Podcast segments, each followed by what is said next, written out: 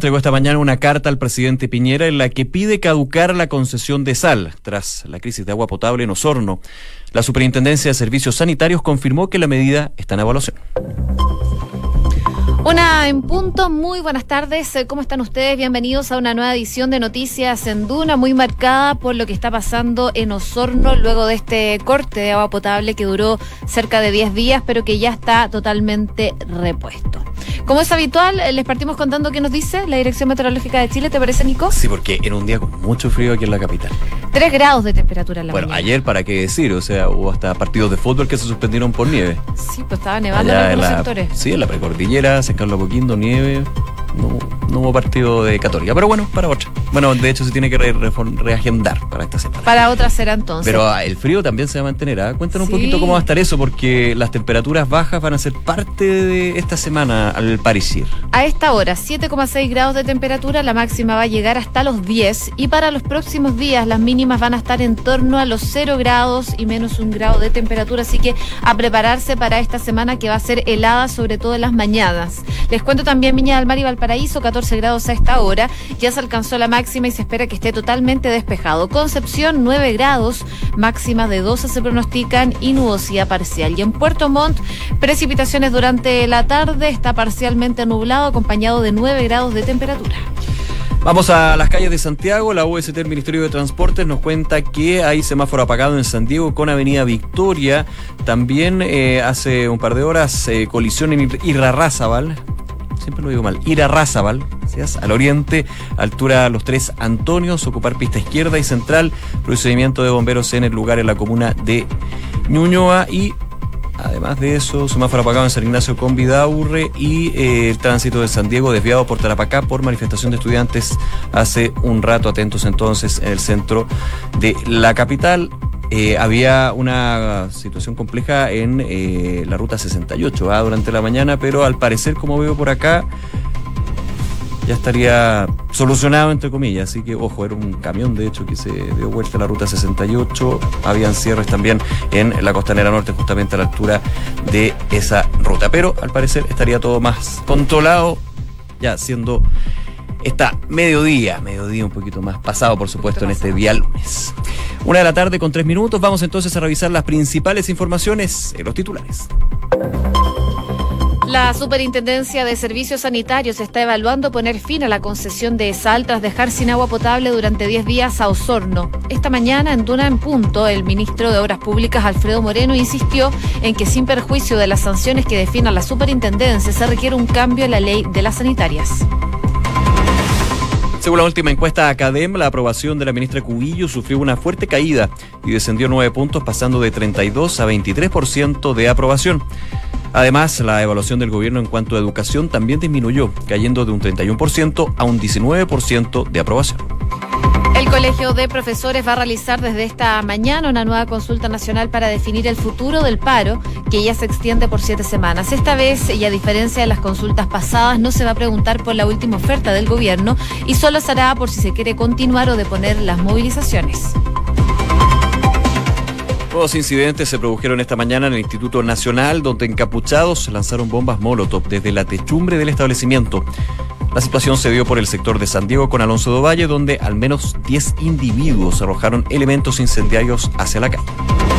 La Fuerza Aérea de Chile acusó al Ministerio de Salud de cancelar un traslado de órganos desde Temuco. A través de un comunicado, la FACH desmintió que no contaran con una aeronave y pilotos para trasladar los órganos de un joven a Santiago. La Oficina Nacional de Emergencias decretó alerta temprana preventiva para la región de la Araucanía debido a un sistema frontal que afecta la zona. Por el momento hay cuatro personas damnificadas, 10 albergadas y 4.718 aislados. En Noticias del Mundo, Irán condenó a muerte a varios miembros de una supuesta red de espías de la CIA. Un grupo de 17 ciudadanos persas fueron detenidos en el último año, la mayoría cuando intentaban obtener una visa para poder viajar a Estados Unidos. Y Estados Unidos sancionó a una empresa china por importar petróleo desde Irán. El secretario de Estado norteamericano, Mike Pompeo, explicó que la medida forma parte de la campaña de presión máxima contra el régimen iraní, cuya economía depende del comercio de crudo. Puerto Rico vive hoy una jornada de manifestaciones y de paro general para pedir la renuncia de su gobernador. A 10 días del inicio de las protestas, cientos de puertorriqueños han suspendido sus actividades y salieron a las calles para exigir la salida de Ricardo Rosselló, protagonista del escándalo Telegram Gate. Al menos 17 personas murieron en un atentado en la capital de Somalia. Ocurrió en la zona del aeropuerto internacional cuando un coche estalló, provocando una enorme columna de humo y el grupo terrorista Al-Shabaab ligado a Al Qaeda, se atribuyó la responsabilidad. Y en el deporte, Nicolás Yarri concretó el mejor ranking ATP de su carrera. El tenista nacional escaló al puesto 38 luego de coronarse campeón del primer torneo ATP de su historia que se disputó en Suecia. Crystal Kobrick quedó fuera de la final de los 1500 metros en el Mundial de Natación que se disputa en Corea del Sur. La nadadora chilena remató sexta en su serie y por primera vez en su carrera no disputará una final. Una con seis minutos, partimos revisando las principales informaciones del ámbito nacional. Por supuesto, el que ha marcado la última semana es este corte de agua potable en eh, Osorno, que se prolongó por 10 días. Y aunque ayer a las 8 de la mañana ya en esta ciudad se recuperó completamente el abastecimiento, eh, el gobierno ya pidió acelerar la investigación a la Superintendencia de Servicios Sanitarias, que es la encargada entonces de ver cuáles van a ser las sanciones para esta sanitaria. Eh, empezaron ya el 11 de julio eh, con este corte generado por una caída de petróleo, una situación que ya se está investigando y no solo por la superintendencia, sino que también por la fiscalía para ver todos los detalles de lo que pasó y por qué se prolongó por tanto tiempo este corte de suministro de agua potable. Sí, eh, de hecho, eh, recordar que se restituyó el 100%, porque había un 72% que ya estaba operando en términos del suministro sin ninguna interrupción durante los últimos días, pero el domingo a las 8 de la mañana se restituye el 100%. Hay eh, varios temas, desde la información, que desde la Intendencia de los Lagos, también la Superintendencia y otras autoridades de gobierno que han sido muy críticos de SAL, han señalado que era errónea y confusa inicialmente y también durante el transcurso. En su minuto recordemos que el ministro de Obras Públicas, Alfredo Moreno, quien estuvo aquí en Duna conversando, esa entrevista por supuesto está en Duna.cl, estuvo en Osorno y eh, consideraba que era inaceptable que una serie de medidas para acelerar la producción de agua potable luego de esta filtración con petróleo eh, no se estaban implementando desde el primer día. Eso también ha generado una serie de eh, críticas que llevan también a que durante esta mañana los partidos políticos alcen la voz ya con situaciones bastante más concretas. Por ejemplo, eh, la democracia cristiana llegó al Palacio de la Moneda, a la oficina de partes, para dejar una carta al presidente Piñera pidiendo que se caduque la concesión de sal, que es algo que está en el aire, que suena con mucha fuerza. Lo decía el presidente de la ADC, fue Chain, llegó el momento de empezar a ejercer las responsabilidades. No basta con la indignación, aquí el gobierno tiene que actuar. La única medida que nosotros creemos que es necesaria es caducar la concesión de sal. Si se multa o se generan otras medidas, creemos que no es suficiente. Tú lo decías, José, hay una investigación del Ministerio Público, también de la Superintendencia de Servicios Sanitarios, una mediación colectiva que comenzaría entre la empresa y el CERNAC que eh, se adicionaría, se sumaría a, eh, por supuesto, ya, los ya tres meses de cuentas que no van a tener que pagar los ciudadanos, pero muchos dicen, con lo que te costaba el bidón de agua, son promedio 20 mil pesos, a lo más lo que se podía eh, costar una cuenta. Obviamente hay una gran diferencia. Esa ha dicho que está evaluando también compensaciones, pero este tema de eh, evaluar un cierre, eh, terminar con la concesión de sal, genera varias preguntas. Efectivamente, se puede hacer de todas maneras, pero tiene que venir desde el presidente de la República. ¿Cuáles son los argumentos que se podrían generar? ¿En qué estamos hablando cuando se caduca la concesión? Porque sería solamente la de Sorno o las distintas zonas que abarca ESAL, recordemos, controlada, eh, eh, controlada por Aguas Andinas. Entonces, hay varios elementos que están ahí dando vueltas. De hecho, el superintendente de Servicios Sanitarios está en estos minutos en la Comisión de Salud de la Cámara, si no me equivoco, justamente eh, fue citado por la instancia para dar los argumentos y el contexto que se vivió con esta crisis de 10 días de problemas con el suministro de agua potable. Claro, lo que decía el presidente de la ADC, que recurrió a la moneda para que se caduque entonces eh, con esta concesión de sal en Osorno, es que aparte de que se caduque la concesión, están exigiendo que se indemnice no solo el daño patrimonial que sufrieron las personas, sino que también el daño moral de todos los clientes de Osal en Osorno y también eh, dice que eh, se van a buscar represalias políticas por esta inacción del gobierno que por muchos días se decidió más bien hacer el vocero de la empresa que estar del lado de los ciudadanos, es lo que dice el presidente de la ADC, Fuad Chaín, cuando acudió a la moneda el día de hoy. Lo que es concreto es que finalmente se repuso 100% al agua potable, ahora hay que esperar tanto las investigaciones de la Fiscalía como de la Superintendencia de Servicios Sanitarios, que de hecho son los que van a tener que informarle después al ministro de Obras Públicas, Alfredo Moreno, sobre esta investigación y el, el, el ministro eh, de Obras Públicas va a tener que ver qué hacen con esta concesión junto con el presidente Sebastián Piñera. Es parte del proceso que explicaba hoy día en la mañana en Duna en Punto. Es bastante mm, clara la entrevista que da hoy día eh, Comunica Pérez, así que la pueden revisar en duna.cl. Oye, otro tema eh, relacionado evidentemente, te comentaba eh, la democracia cristiana que presenta esta carta pidiendo el fin de la concesión, pero no solamente de la oposición, porque también hay otros partidos que han estado exigiendo esto.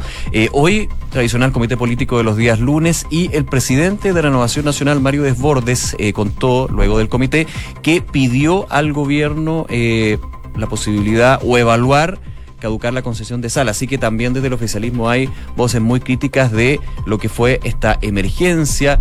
Eh, lo que más bien va desde el origen es eh, cómo se fue desarrollando la emergencia y la indignación que vimos en los vecinos de Osorno, justamente que no tuvieron agua potable. Desde el Ministerio de, desde la, mm, desde el Ministerio de Salud, por otro lado, se ha dicho que la calidad del agua es óptima porque también había muchas dudas con respecto a si iba a ser agua para consumir, en términos de la turbiedad, en términos de la intermitencia también que se está dando con el servicio. Ese es justamente uno de los puntos que preocupaba muchísimo a los vecinos, pero ya desde eh, la Seremía Regional se ha dicho que el agua está en condiciones justamente para ser consumida, así que por ese lado se descarta algunas... Eh, algunas suposiciones que eran bastante lógicas por parte de los vecinos, que eh, tenían algo de temor de consumir el agua inmediatamente después de eh, que se restituyera el suministro luego de días que estuviera completamente cortada. Así que sigue, sigue, se termina la emergencia para ser concretos, pero va a ser un tema que obviamente va a ocupar toda la semana la situación de sal y esta situación que se vivió nosotros. Oye, y otro ministerio que también habló fue el Ministerio de Economía, porque ahora se ve todo el proceso de eh, las sanciones, las compensaciones, como tú mencionabas en algún momento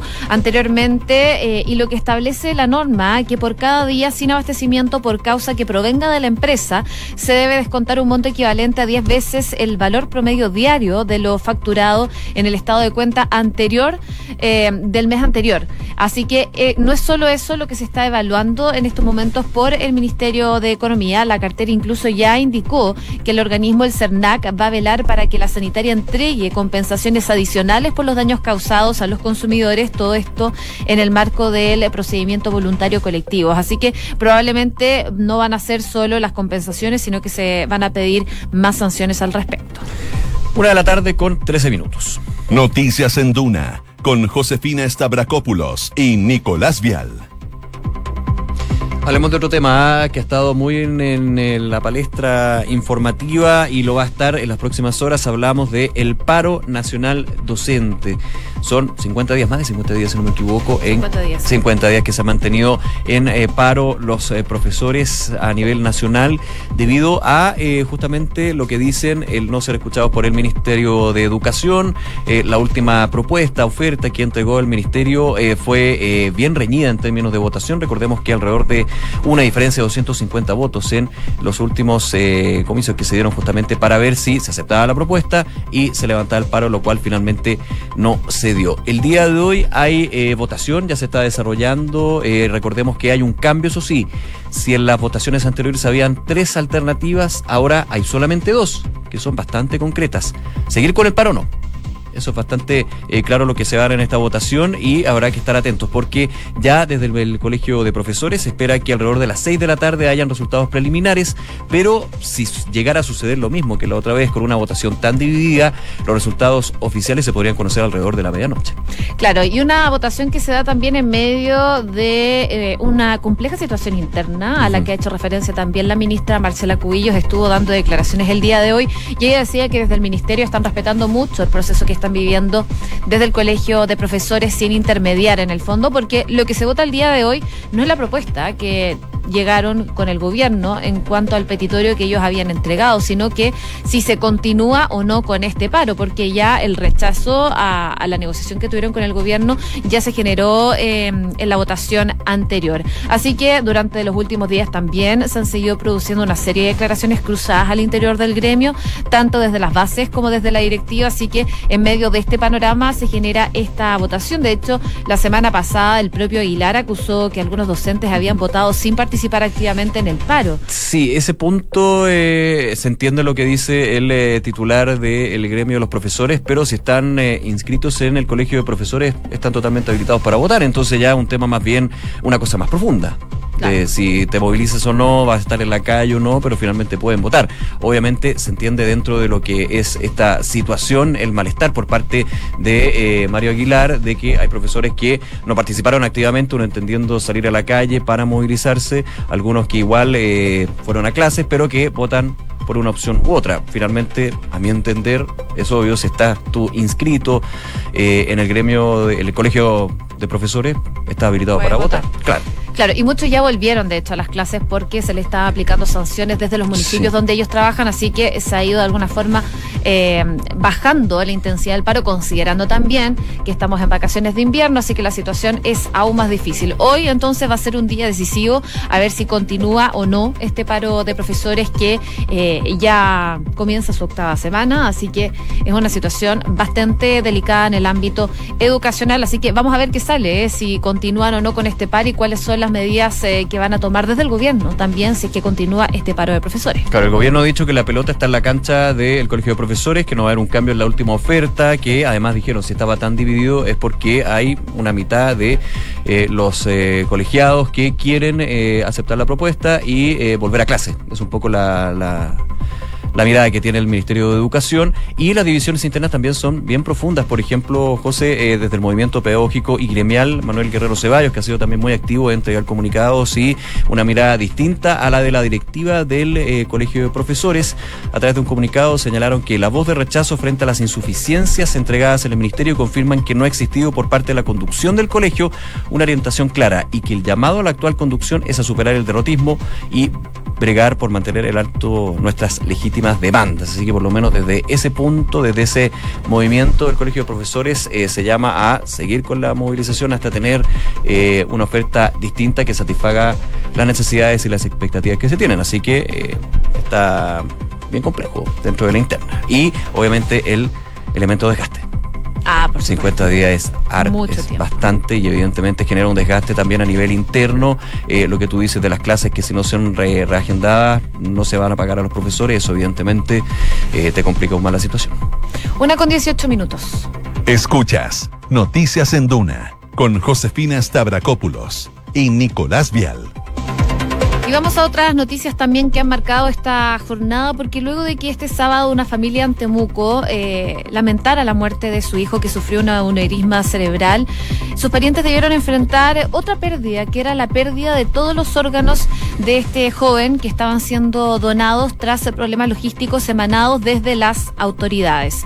Sin embargo, bien temprano el día de hoy, la FACH sacó un comunicado. La FACH, ¿por qué? Porque ellos son los que prestan finalmente el avión y los pilotos para que puedan trasladar estos órganos eh, y se abrió una disputa entre el Ministerio de Educación y la FACH para ver quién era finalmente el responsable. Lo que decía la FACH el día de hoy es que... Em, Luego de que se informara la ausencia de este avión de la Fuerza Aérea para el traslado de los órganos, ellos dijeron que eso no era verdad, que ellos apenas recibieron la notificación del Ministerio de Salud, eh, pusieron un avión a disposición con pilotos a cargo de este avión para trasladar los órganos de este joven desde Temuco a Santiago, pero finalmente, 40 minutos después de ellos tener a disposición este avión, desde el Ministerio de Salud recibieron una llamada que les dijeron que este traslado no iba.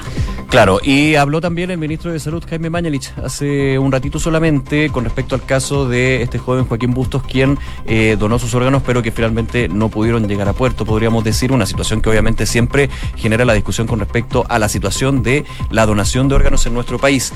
El eh, ministro Mañalich dijo que hubo problemas logísticos, así pone eh, la explicación de por qué el MinSal finalmente termina con este proceso para la entrega de los órganos. Según lo que dijo Jaime Mañalich, los trasplantes multiorgánicos tienen complejidades argumentando que no fallaron los protocolos y que se canceló el envío de los órganos de Joaquín Bustos debido a los problemas que conllevaba su caso. Decía lo siguiente, en el caso de un corazón, pulmón o hígado, no puede pasar más de tres horas de espera desde que es extraído. De lo contrario, el órgano no sirve. Agregando además el ministro Mañelich que es difícil lograr que el 100% de estas situaciones puedan cumplirse. Apuntaba eh, el ministro en esta explicación de que es necesario generar centros multiorgánicos descentralizados. No podemos depender de lo que ocurra en Santiago, explicando de alguna manera este no sé si es retraso, pero este margen de tiempo de alrededor de tres horas en que no se pudieron derivar, llevar a través de vía aérea, obviamente lo más rápido, estos órganos que había eh, donado el joven y la acusación que hace la familia con respecto a que finalmente son órganos que se pierden cuando justamente la iniciativa de esta persona era poder entregar vida a otros y que por un tema logístico no pasó nada. Pero el tema de las horas igual es fundamental, eh, considerando la duración de los órganos y lo que decían también en el comunicado, eh, tanto de la Fuerza Aérea y la familia, es que la familia habían dado aviso a las 8 de la mañana de esta situación, de la donación de órganos, y recién eso de las 10 de la noche se había dispuesto este avión de la facha, así que ya había pasado mucho tiempo y probablemente fue una de las razones que, que da el ministro Y lo explica, de hecho dice el ministro Mañalich esta mañana que primero, al, al saber eh, de la muerte cerebral de este joven y la intención de donar los órganos, primero se contactaron con empresas privadas, quienes no tenían disponibilidad de transporte aéreo. Luego se contactaron con carabineros que, dice Mañalich, suelen dar una respuesta positiva para este tipo de casos, generalmente siempre se da, pero que en esta situación había disponibilidad para el día siguiente un tema logístico de ellos, y que luego se contactan con la Fuerza Aérea, quien ahí ya eh, dice que había una disponibilidad de una aeronave, pero había pasado un tiempo. Decía el ministro Mañalich, en cualquier parte del mundo se pierden trasplantes por problemas logísticos, que es un tema que habrá que analizar justamente desde la infraestructura y la institucionalidad de la red de donación. Bueno, y también el ministro hacía una comparación eh, de lo que es la donación de órganos en nuestro país con otros que están en la vanguardia. Decía, tenemos aproximadamente un 7% de pérdida de órganos por temas logísticos. Ese número se compara relativamente bien con cifras internacionales. En España, que es el mejor centro de trasplantes del mundo, es alrededor del 4%. Claro, en este caso, bueno, a nivel general, al parecer estamos bien. ¿Se podría hacer mejor? Probablemente sí. Y según tengo entendido yo, es que la FACH es la responsable del traslado de los órganos. Así que es un tema que por supuesto va a dar que hablar y analizar, por, por cierto, cómo se hace un eficaz traslado de órganos eh, en el país. Claro, y las aclaraciones de la FACH también vienen por la acusación que hicieron desde eh, el círculo de este joven Joaquín Bustos, quien, eh, una amiga, un amigo de hecho decía durante el fin de semana, semana vendamos aviones de guerra y compremos para esto. Entonces, eso evidentemente es una frase que cae bien fuerte, con toda razón evidentemente, porque si más encima están donando órganos y ellos no pueden llegar a donde efectivamente tienen que estar por un tema logístico, preocupa. Hay una eh, conversación, hay que mejorar la institucionalidad, los protocolos. Al parecer es parte de lo que se tiene que desarrollar, pero desgraciadamente es uno de los puntos que queda ahí en, en el aire para discutir en las próximas horas.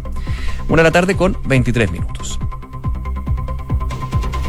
Escuchas Noticias en Duna con Josefina Stavrakopoulos y Nicolás Vial. Y brevemente viajamos por el mundo para revisar otras noticias. Nos vamos a Puerto Rico porque eh, gente de todas las edades el día de hoy y ya durante varios días, profesionales eh, procedentes de distintos municipios, comenzaron bien temprano durante la jornada de este día lunes a manifestarse todo esto en el marco del paro general y una masiva marcha que fue convocada para este día en la isla y que tiene como fin exigir la dimisión del gobernador eh, Ricardo Roseló.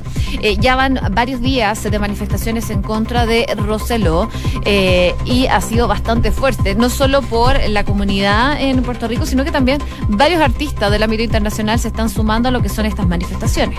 claro, son 900 eh, páginas de chats a través de Telegram entre el gobernador de Puerto Rico y autoridades cercanas en su círculo de administración, podríamos decir, donde se da cuenta de mensajes homofóbicos, machistas y de alto calibre. Y eso ha generado indignación en eh, la gente de Puerto Rico y también a nivel internacional pidiendo la renuncia de Ricardo Roseló, quien de hecho habló, hizo una declaración a través de un video en Facebook y dijo que no va a repostular a la no va a postular a la reelección en el año 2020, pese a que dijo que no va a renunciar al poder y que sí está eh, está con toda la disposición para, eh, si se inicia un proceso de juicio político en su contra, que surja desde la Asamblea Legislativa de la isla. Justamente los manifestantes están pidiendo que deje el poder. Él dice, yo no lo voy a dejar. Si quieren un juicio político, vamos, pero eh, yo ante esta situación dice que no va a participar de una eventual reelección en el año 2020, que muchos dicen, bueno, probablemente no tendría mucha mucha chance de poder ser reelegido luego de esta eh, revelación que se dio en las últimas semanas que ha generado, por supuesto, una situación compleja no solamente para el gobernador de Puerto Rico, sino varias autoridades de la isla que recordemos tiene una dependencia importante a Estados Unidos. También se ha hablado un poco de cuál es eh, la relación ahí que se puede tener, si es tan independiente o no. Bueno, eso ya es un tema más de fondo. Ha ofrecido disculpas el gobernador, quien aseguró reconocer que disculparme no es suficiente. Ante este escenario les anuncio que no iré a la reelección como gobernador en el próximo año, quien aboga por la estabilidad de Puerto Rico. Protestas eh, y bloqueos se van a generar durante la jornada del día de hoy y probablemente también durante los próximos días. Una de la tarde con 26 minutos. Revisamos las principales informaciones de este lunes en los titulares. La Superintendencia de Servicios Sanitarios está evaluando poner fin a la concesión de sal tras dejar sin agua potable durante 10 días a Osorno. Esta mañana en Duna, el ministro de Obras Públicas, Alfredo Moreno, insistió en que sin perjuicio de las sanciones que defina la Superintendencia, se requiere un cambio en la ley de las sanitarias. Según la última encuesta de Academ, la aprobación de la ministra Cubillo sufrió una fuerte caída y descendió nueve puntos, pasando de 32 a 23% de aceptación. Además, la evaluación del gobierno en cuanto a educación también disminuyó, cayendo de un 31% a un 19% de aprobación. Diputados de Revolución Democrática acudieron a la Contraloría por el decreto del presidente Piñera que faculta a las Fuerzas Armadas para el combate del narcotráfico en la frontera terrestre. Los legisladores entregaron un téngase presente al organismo en el cual se cuestiona que la determinación del mandatario infringe la Carta Fundamental. Irán condenó a muerte a varios miembros de una supuesta red de espías de la CIA. Un grupo de 17 ciudadanos persas fueron detenidos en el último año, la mayoría cuando intentaba obtener una visa para viajar a Estados Unidos. Rusia bombardeó a un mercado en Siria y hay al menos 43 muertos y 100 heridos. El ataque aéreo tuvo como objetivo un centro mayorista de verduras en una región donde todavía está bajo control de los rebeldes y yihadistas. En el deporte, Nicolás Jarry concretó el mejor ranking ATP de su carrera. El tenista nacional escaló al puesto 38 luego de coronarse campeón en el primer torneo ATP de su historia, que se disputó, disputó en Suecia. Una con 23, 27 minutos.